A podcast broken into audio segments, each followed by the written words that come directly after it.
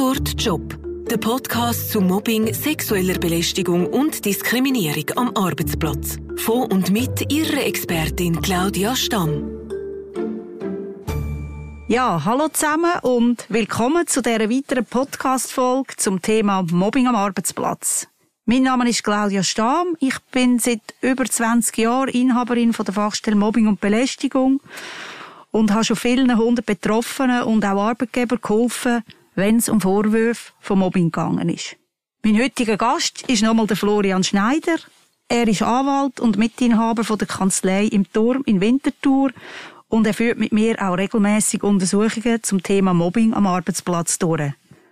Herzlich willkommen, Florian, und danke, dass du heute da bist.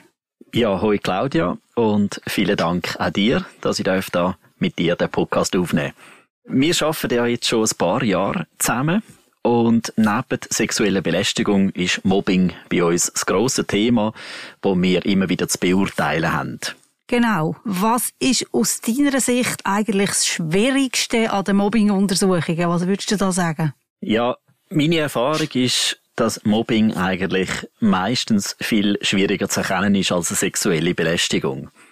Mobbing ist nicht eine einzelne Handlung, wie es bei einer sexuellen Belästigung häufig der Fall ist, wo man dann einfach für sich gesehen kann untersuchen, sondern fürs Mobbing ist eben verlangt, dass das über ähm, eine längere Zeit stattfindet und dass das eben eine Summe von Handlungen sind.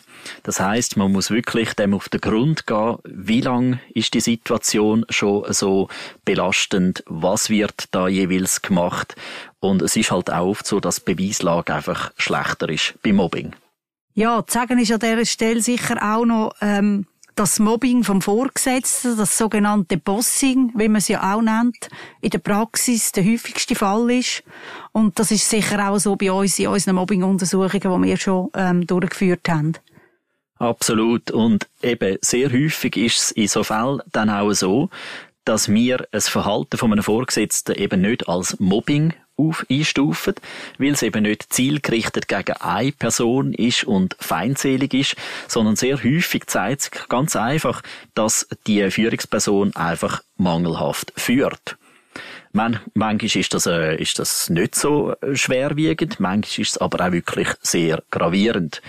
Und das kann der Fall sein, zum Beispiel, wenn einfach ähm, irgendwelche E-Mails ins Leere gehen, wenn keine Antworten kommen, aber eben, dass die Person das generell schlecht macht, aber nicht besonders einer Person gegenüber. Und ähm, das ist natürlich dann so, für die Arbeitgeberin ist das umso unhaltbarer, umso schwieriger. Also das ist natürlich ganz schlecht, wenn die Führungsperson generell schlecht führt. Aber gegenüber dem einzelnen Betroffenen macht's das dann eben nicht zum Mobbing, weil nochmal beim Mobbing ist das Kriterium, dass ganz ähm, findselige und gegen eine bestimmte Person gerichtete Handlungen sind.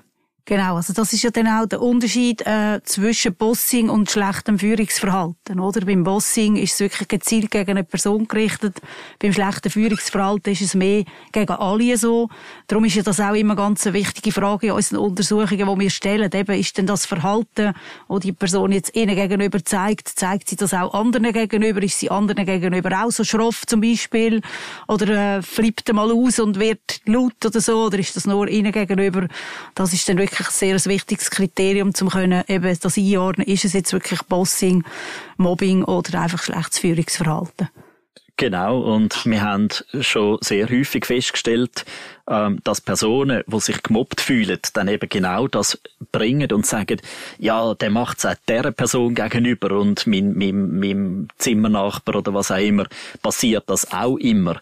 Und möchten dann eigentlich ihre Position stärken, indem sie sagen, das ist allen gegenüber, verhaltet der sich so schlecht.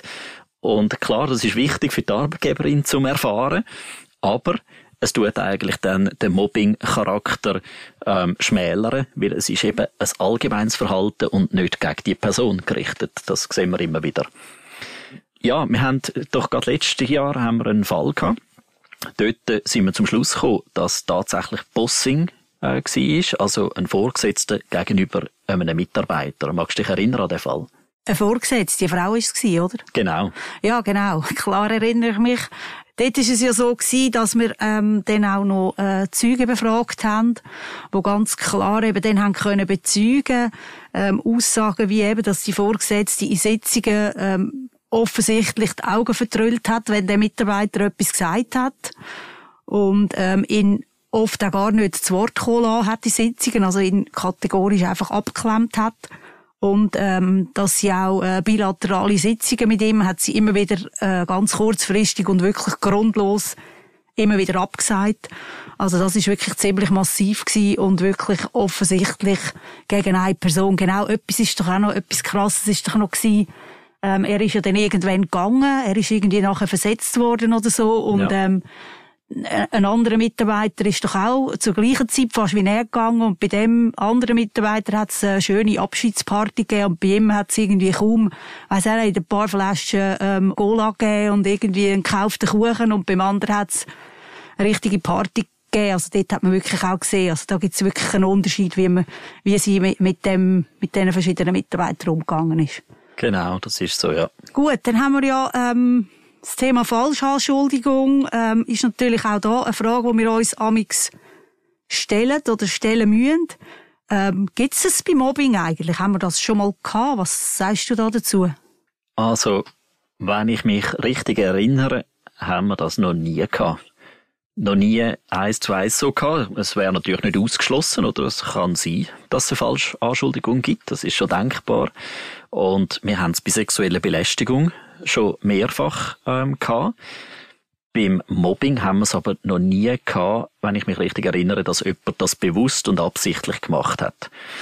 Meistens, wenn es eben nicht Mobbing ist, dann ist es entweder, weil es nicht langt oder weil es einfach äh, in dem Sinn wirklich äh, eine Fehlbeurteilung ist von der Person, die betroffen ist. Also, dass sie verzweifelt ist, dass sie etwas subjektiv als gegen sich gerichtet wahrnimmt, aber dass sich eben zeigt, nein, das ist das Verhalten, wo der, der Vorgesetzte oder die Vorgesetzte eigentlich regelmäßig an den Tag legt und nicht nur der Person gegenüber. Also, nein, haben wir so noch nie erlebt, aber denkbar ist es. Und es könnte natürlich auch eine Strategie sein, das haben wir schon mal gesehen, dass eine Person einfach so Probleme aufbringt, um irgendwie zum Beispiel eine Kündigung rauszuzögern. Also je länger das Verfahren dauert, desto länger kündet man ihr nicht oder es kommt vielleicht noch zusammen mit einer Krankschreibung. Das haben wir schon erlebt. Ja, ja genau. Und zwar nicht nur einig, oder? Mhm. Das ist so schon mehrfach, ja. ja. Gut, jetzt kannst du vielleicht noch etwas dazu sagen, welche Rolle das schriftliche Unterlagen spielen, die so, gerade jetzt eben in so Mobbing-Untersuchungen wie E-Mails, Mitarbeiterbeurteilungen, Protokoll, Tagebuch, Tagebuchaufzeichnungen etc. Ja, das ist äh, natürlich absolut wichtig. Ähm, schlussendlich muss man können beweisen, was man sagt. Klar, zum Teil schaut man auch, wie ist das Aussageverhalten, eben, ist es überzeugend, was die Person erzählt, aber es hilft natürlich extrem, wenn man irgendwelche Aufzeichnungen hat, Protokoll, Tagebuch, ähm, E-Mails, wo irgendwie ähm, unanständig sind oder eben wo diskriminierend sind und man das wirklich kann vorlegen. Ich habe es ganz am Anfang schon gesagt, letzten Endes scheitert Mobbing halt sehr häufig einfach an der Beweislage. Mobbing, wo über eine längere Zeit dauert und viele, ähm, viele Vorkommnisse braucht, damit es zum Mobbing wird. Und darum ist es wirklich ganz, ganz wichtig, dass man das halt dann dokumentiert hat.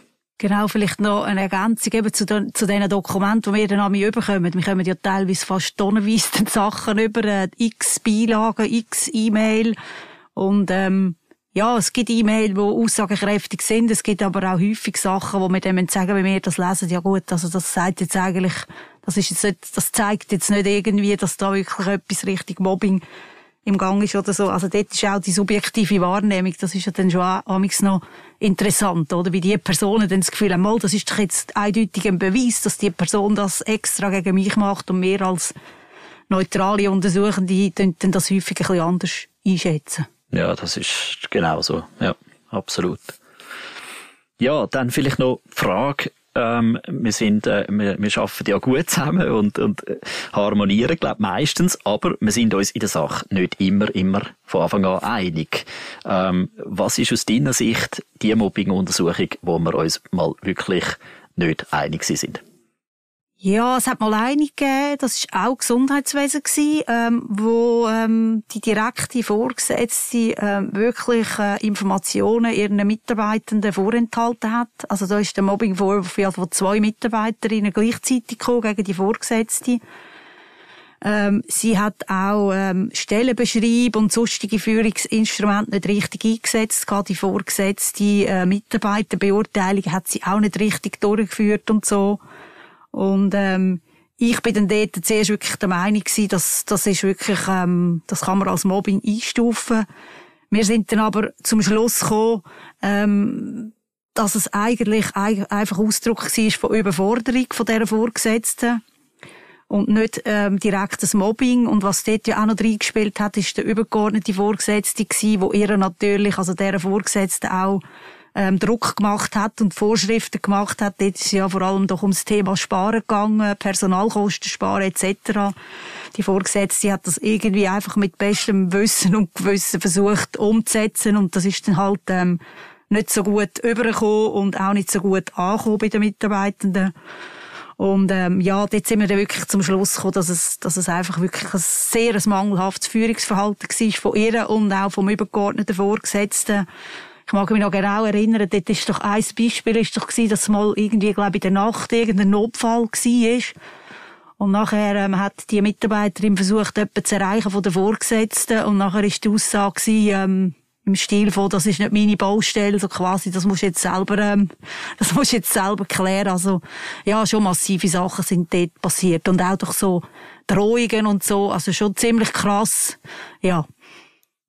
Das ist so. Und eben, das ist genau wieder so ein Beispiel, ähm, wo es das erste Mal so tönt, als wäre es so. Und wirklich, wo man denkt, nein, das kann ja nicht sein, wenn man die E-Mails liest. Ähm, und wo man dann eben auch versteht, dass die Person subjektiv sich vielleicht gemobbt fühlt. Und erst nachher zeigt sich, dass halt andere Faktoren ähm, mitspielen, eben wie, dass die Vorgesetzte selber wieder unter Druck ist von ihrem übergeordneten Vorgesetzten, dass äußere Umstände mitspielen, etc. Und dass eben oft dann einfach wirklich ein Fehlverhalten ist in der Führung. Ja, also was ich, was ich vielleicht dazu noch ergänzen Ich habe ja ähm, früher, am Anfang, als ich angefangen habe, vor allem äh, Betroffene beraten. Und als ich dann angefangen habe, so Untersuchungen zu machen, habe ich dann wirklich vielmals müssen sagen, wenn man eben eine Sichtweise hört, man kann nicht abschließend beurteilen, ist etwas Mobbing oder nicht. Man muss zwingend die andere Seite einmal anhören, um wirklich eine Beurteilung machen Weil wir eben in so Untersuchungen das ja auch immer wieder eben dann festgestellt haben, wie unterschiedlich die Sichtweisen sind und wie sich halt etwas auch kann sehr relativieren kann. Das ist so und vielleicht nur noch eine kleine Ergänzung da dazu. Ähm, es zeigt sich eben bei, bei dem, was du jetzt gerade gesagt hast, dass wir nicht einfach jetzt irgendwie nur die Opfer anschauen, sondern es ist für uns ganz wesentlich, dass wir uns eigentlich eindenken in Betrieb hinein und eben auch wirklich mit in Betracht ziehen, ähm, wie das Arbeitsverhältnis in dem Betrieb ist, wie die Organisation ist ähm, und wie man dort halt so schafft und wie man halt vielleicht sollte schaffen. Also es ist wirklich ähm, so, dass wir den Betrieb müssen anschauen und kennenlernen, dass wir uns auch können, ähm, ein Bild machen von dieser konkreten Situation dann und wir schauen nicht einfach nur an die zwei Personen, wie gehen die mit miteinander um? Ist das E-Mail jetzt irgendwie unanständig oder unfreundlich? Sondern man muss da immer den ganzen Betrieb mit im Auge haben. Auf jeden Fall. Das ist ja das, was auch immer so spannend macht, oder? Die, der Einblick in die verschiedenen Arten von Betrieb, die wir durch das natürlich haben, genau. Das ist so und die Betriebe, die sind ganz verschieden, kann man vielleicht an dieser Stelle auch noch sagen, oder? Also wir haben wirklich querbeet ähm, Betrieb, wo wir da Untersuchungen machen. Das ist auch noch spannend. Es ist nicht irgendwie einfach ein Sektor oder ein ähm, ja eine Art von Betrieb oder eine Stufe von Mitarbeitern, sondern wirklich querbeet, wo wir so Untersuchungen dürfen und müssen machen. Ja, genau. Auch wirklich vom Kleinbetrieb bis zum bis zu der Grossfirma, oder ist alles drin. Das ist so. Ja, und jetzt eben, wenn es zu so einer Mobbing-Untersuchung kommt, ähm, wie erlebst du dort jeweils den Arbeitgeber? Wie geht er mit dieser Situation um? Ja, also die, die natürlich anrufen bei der Fachstelle Mobbing, ähm, die wollen es natürlich sicher grundsätzlich korrekt machen ähm, und haben häufig auch ein bisschen Angst, gleich auch vor rechtlichen Konsequenzen, oder wenn jemand so einen Vorwurf in den Raum stellt. Manchmal gibt es ja auch Mitarbeiter, die dann gerade sagen, sie, ich nehme sonst einen Anwalt äh, wenn sie jetzt da nichts äh, machen dagegen. Und meistens ist es auch so, dass die Arbeitgeber schon eine konkrete Meinung haben äh, zu so einem Fall, also zu so einem Mobbingvorwurf, ob es jetzt wirklich aus ihrer Sicht Mobbing ist oder nicht. Sie möchten es aber dann einfach wirklich noch von Fachexperten in schriftlicher Form haben, äh, um dann können eine, Entscheidungs eine Entscheidungsgrundlage haben fürs weitere Vorgehen. Jetzt ist es aber natürlich nicht so, dass wir so quasi dann einfach das machen, wo, wo der Arbeitgeber dann will, oder als Resultat hören. Das ist eben dann häufig vielleicht genau das Gegenteil. Manchmal ist es das, wo, also manchmal decken, decken sich die Sichtweisen. Also wir, wir sind dort ja wirklich sehr unabhängig und ähm, ja, fangen eigentlich einfach mal bei Null an und, und sagen auch immer, grundsätzlich ist es so, dass wir niemanden vorverurteilen. Jeder hat ja bei uns die Möglichkeit, einfach seine Sichtweise zu schildern. Und dann entscheiden wir wenn wir genug Informationen haben, was, was liegt jetzt wirklich vor. Ja, das ist so und ist manchmal auch, äh, kann man glaube auch sagen, äh, nicht ganz einfach, oder? Weil man hat den Auftrag von einem Arbeitgeber und man muss dann manchmal sagen, ihr habt etwas falsch gemacht oder man kommt dann zu einem Schluss, wo man spürt, das wollen sie eigentlich nicht hören. Aber ich glaube, das dürfen wir sagen, dass immer äh, konsequent. Wir, wir schauen die Situation an und wir beurteilen die Situation. Ja, also, jetzt, wo du das erwähnst, jetzt kommt mir gerade noch wirklich ein Beispiel in Sinn, wir haben doch mal einen Mobbingfall ähm, untersucht, wo äh, de, wir am Schluss eigentlich zum Schluss gekommen sind, dass die Auftraggeberin, die ist in der Hierarchie noch weiter oben gewesen, als um die zwei, was eigentlich konkret gegangen ist, dass, dass sie eigentlich komplett versagt hat, dass es überhaupt hat können so weit kommen auf deren unteren Stufe. Und ich weiss noch genau, ähm, wo wir ihr dann den Bericht geschickt haben, wo sie halt dann nicht so gut weggekommen ist, hat sie mir nachher angeläutet. Und das Erste, was sie gesagt hat, war, der sagt jetzt aber ein bisschen gruselig, der Bericht für sie und so, ja. Ja, ja das genau. ist so. Dort sind wir dann, äh, ja, nicht, nicht mehr so gut dagestanden ähm, aus ihren Augen, aber schlussendlich für den Betrieb, für den Arbeitgeber, für die Organisation als Ganzes hat es das, glaube ich, gebraucht. Es hat ja dann dort auch einen Wechsel gegeben. Richtig, ja. ja.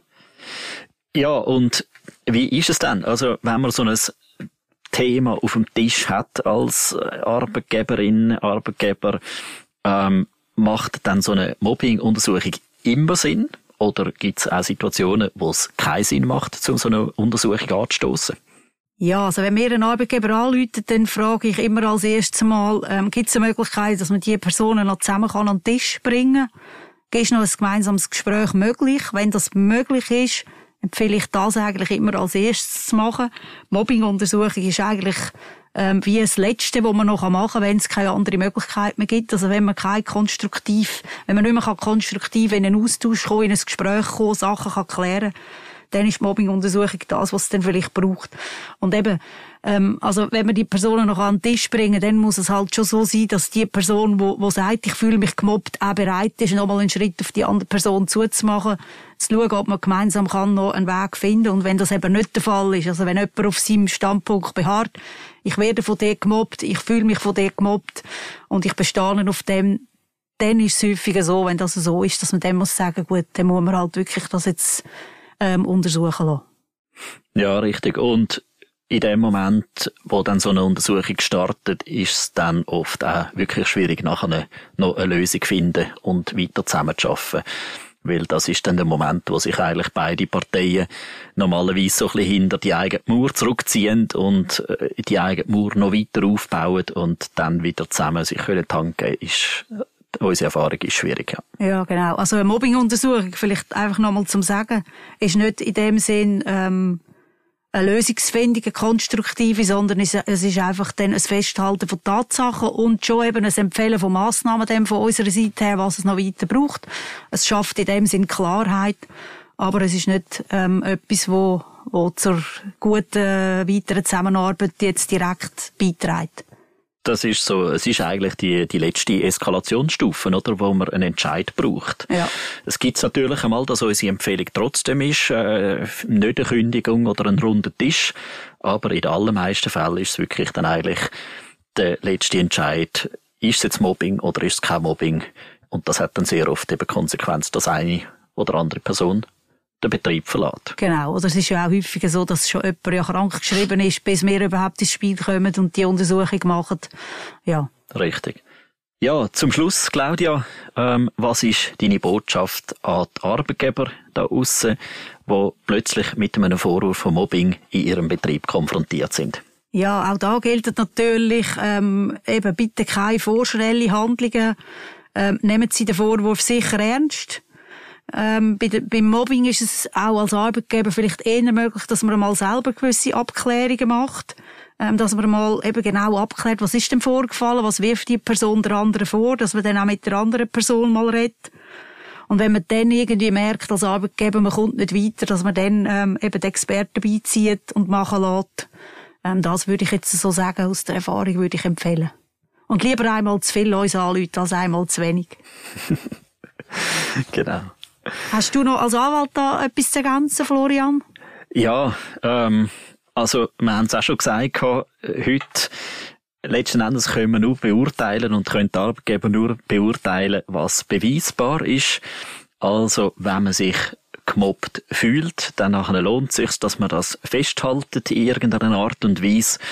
Ähm, aber Achtung, äh, es ist klar, oder führen Sie jetzt nicht ein Tagebuch über jeden Mitarbeiter, wenn er wie was sagt. Das macht keinen Sinn, dann macht das Arbeiten keinen Spaß mehr. Aber wenn man sich wirklich gemobbt fühlt, dann führt halt kein Weg daran vorbei, dass man das auch irgendwie dokumentiert und die Beweise sammelt, wenn man es dann eskalieren will.